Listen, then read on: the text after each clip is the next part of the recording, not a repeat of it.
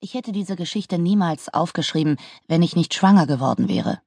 Verstehen Sie mich nicht falsch, ich hatte schon seit längerem die Absicht, meine Jungfräulichkeit auf dem Ausflug nach Weston super Mare zu verlieren. Allerdings nicht unbedingt an diesen Mann. Arthur Clifton war, genau wie ich, in der Stillhouse Lane geboren worden. Wir waren sogar in dieselbe Schule, die Marywood Elementary, gegangen. Doch weil ich zwei Jahre jünger war als er, hatte er damals nicht einmal gewusst, dass es mich gab. Alle Mädchen in meiner Klasse waren verrückt nach ihm, und das lag nicht nur daran, dass er der Kapitän der Fußballmannschaft der Schule war. Obwohl Arthur während unserer Schulzeit nie irgendein Interesse an mir gezeigt hatte, sollte sich das sehr rasch ändern, als er von der Westfront zurückkam. Wahrscheinlich war ihm nicht einmal klar, wen er vor sich hatte, als er mich an jenem Samstagabend zu einer Tanzveranstaltung im Palais einlud. Aber, um ehrlich zu sein, auch ich hatte zweimal hinsehen müssen, bevor ich ihn wiedererkannte. Denn er hatte sich einen bleistiftdünnen Schnurrbart wachsen lassen und trug das Haar mit Pomade zurückgekämmt, wie Ronald Coleman. An jenem Abend sah er kein anderes Mädchen an. Und nachdem wir den letzten Walzer getanzt hatten, wusste ich, dass es nur noch eine Frage der Zeit war, bis er mich bitten würde, ihn zu heiraten. Während wir nach Hause gingen, hielt Arthur meine Hand, und als wir die Tür zu meinem Haus erreicht hatten, versuchte er mich zu küssen. Ich wandte mich ab. Schließlich hatte mich Reverend Watts oft genug ermahnt, dass ich mir meine Unberührtheit bis zum Tag meiner Hochzeit bewahren solle, und Miss Monday, unsere Chorleiterin, hatte mich davor gewarnt, dass Männer nur das eine wollen und schnell das Interesse verloren, sobald sie es bekamen. Ich habe mich oft gefragt, ob Miss Monday aus Erfahrung sprach. Am folgenden Samstag lud mich Arthur ins Kino ein, wo wir uns Gebrochene Blüten mit Lillian Gish ansahen. Und obwohl ich ihm erlaubte, mir seinen Arm um die Schulter zu legen, ließ ich es immer noch nicht zu, dass er mich küsste. Er machte kein Theater deswegen. In Wahrheit war er nämlich eher schüchtern. Am Samstag darauf erlaubte ich ihm, mich zu küssen. Doch als er versuchte, eine Hand in meine Bluse zu schieben, drückte ich ihn weg. Genau genommen ließ ich das erst zu, nachdem er mir einen Heiratsantrag gemacht und einen Ring gekauft und Reverend Watts in der Kirche zum zweiten Mal das Aufgebot verlesen hatte. Mein Bruder Stan sagte zu mir, ich sei die letzte bekannte Jungfrau auf unserer Seite des Avon, obwohl ich vermute, dass die meisten seiner Eroberungen nur in seinem Kopf stattfanden. Trotzdem kam ich zu dem Schluss, dass die Zeit gekommen war. Und welche Gelegenheit konnte für mich und den Mann, den ich in wenigen Wochen heiraten würde, günstiger sein als der Ausflug seiner Firma nach Weston super Mare? Doch kaum, dass Arthur und Stan die Ausflugkutsche verlassen hatten, machten sie sich auch schon auf den Weg in den nächsten Pub. Da ich den ganzen zurückliegenden Monat damit verbracht hatte, diesen Augenblick zu planen, war ich wie eine gute Pfadfinderin auf alles vorbereitet, als ich aus der Kutsche stieg. Ich ging auf den Pier zu und hatte von allem die Nase so ziemlich voll, als ich bemerkte, dass mir jemand folgte. Ich drehte mich um und war überrascht, als ich erkannte, um wen es sich handelte. Er holte mich ein und fragte mich, ob ich alleine unterwegs sei. Ja, sagte ich und dachte daran, dass Arthur inzwischen wohl bei seinem dritten Pint sein musste. Als mir der Mann eine Hand auf den Hintern legte, hätte ich ihn ohrfeigen müssen, doch aus mehreren Gründen tat ich das nicht. Zunächst einmal hielt ich es für einen Vorteil, mit jemandem zu schlafen, den ich wahrscheinlich nie wiedersehen würde. Und ich muss zugeben, dass ich mich von seinem Annäherungsversuch geschmeichelt fühlte. Arthur und Stan dürften bei ihrem achten Pint gewesen sein, als der Mann in einer direkt am Meer gelegenen Pension ein Zimmer für uns buchte. Dort schien es einen besonderen Tarif für Besucher zu geben, die nicht die Absicht hatten, über Nacht zu bleiben. Der Mann begann mich zu küssen, bevor wir den ersten Treppenabsatz erreicht hatten, und sobald die Schlafzimmertür hinter uns geschlossen war, fing er unverzüglich damit an, mir die Bluse aufzuknöpfen. Offensichtlich war es nicht das erste Mal für ihn. Ich bin mir sogar ziemlich sicher, dass ich nicht das erste Mädchen war, mit dem er bei einem Betriebsausflug schlief. Wie hätte er sonst etwas über den besonderen Tarif in der Pension wissen können? Ehrlich gesagt hatte ich nicht erwartet, dass alles so schnell vorbei sein würde. Nachdem er von mir gestiegen war, verschwand ich im Bad, während er auf der Bettkante saß und sich eine Zigarette anzündete. Vielleicht ist es beim zweiten Mal besser, dachte ich.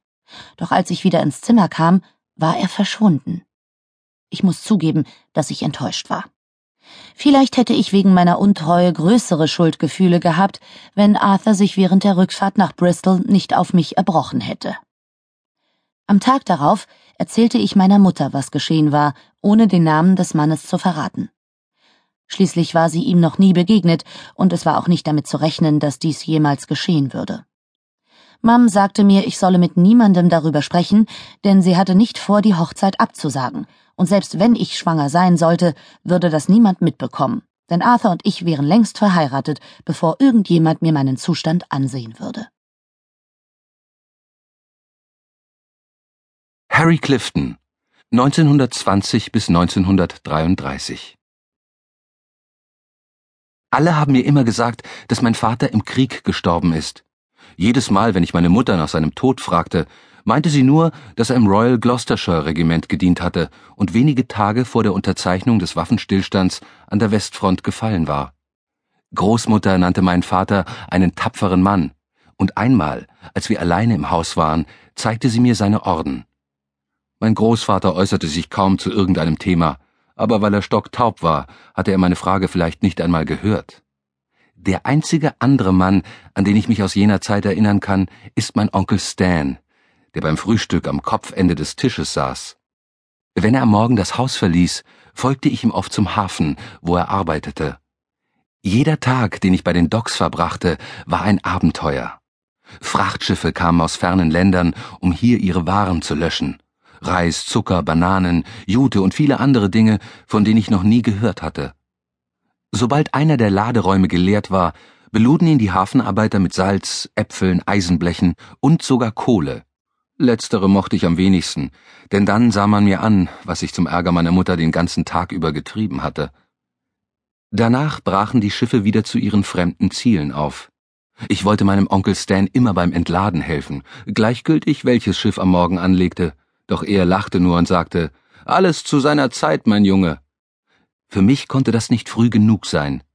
Doch plötzlich kam mir ohne Vorwarnung die Schule in die Quere.